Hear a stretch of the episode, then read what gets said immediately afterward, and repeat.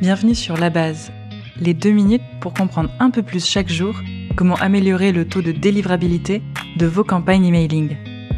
Par Mindbase. Ici Corentin, ingénieur DevOps chez Mindbase.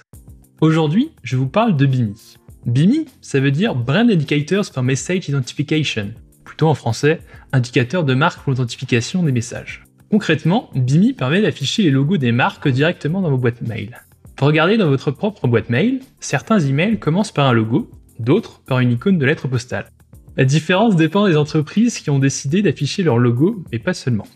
Tous les Mailbox Service Providers, ou MSP en français, n'ont pas encore implémenté BIMI. Yahoo, Fastmail et Gmail par exemple ont été les premiers MSP à le faire. Depuis août 2022, la Poste est le premier français à rejoindre le mouvement. Si on entend beaucoup parler de BIMI en 2022, c'est aussi parce que Apple vient d'annoncer l'implémentation de son côté.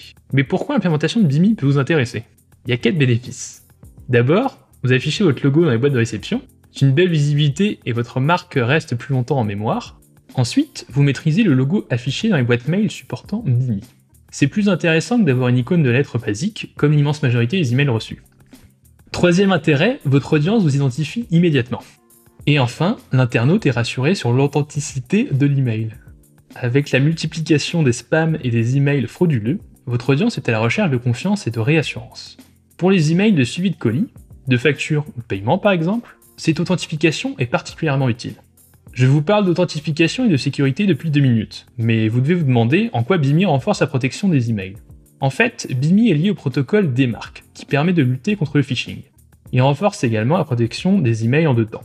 D'abord, des marques permettent d'analyser le nom de domaine. Puis, il suit des directives sur la manière de traiter les emails qui ne sont pas alignés avec les protocoles SPF et DKIM. Aujourd'hui, peu d'entreprises se sont intéressées à BIMI. En France, ce sont principalement les Digital Native Vertical Brands, comme Shine, la banque en ligne, ou Malte, la plateforme de mise en relation de freelance. Et vous, serez-vous les premiers dans votre secteur à passer à BIMI? Avec ces conseils, vous devriez améliorer vos campagnes email rapidement. Si vous voulez plus d'infos, on analyse le sujet sur notre article de blog. C'était La Base, le podcast de Mindbase sur la délivrabilité des emails. Merci de nous avoir écoutés.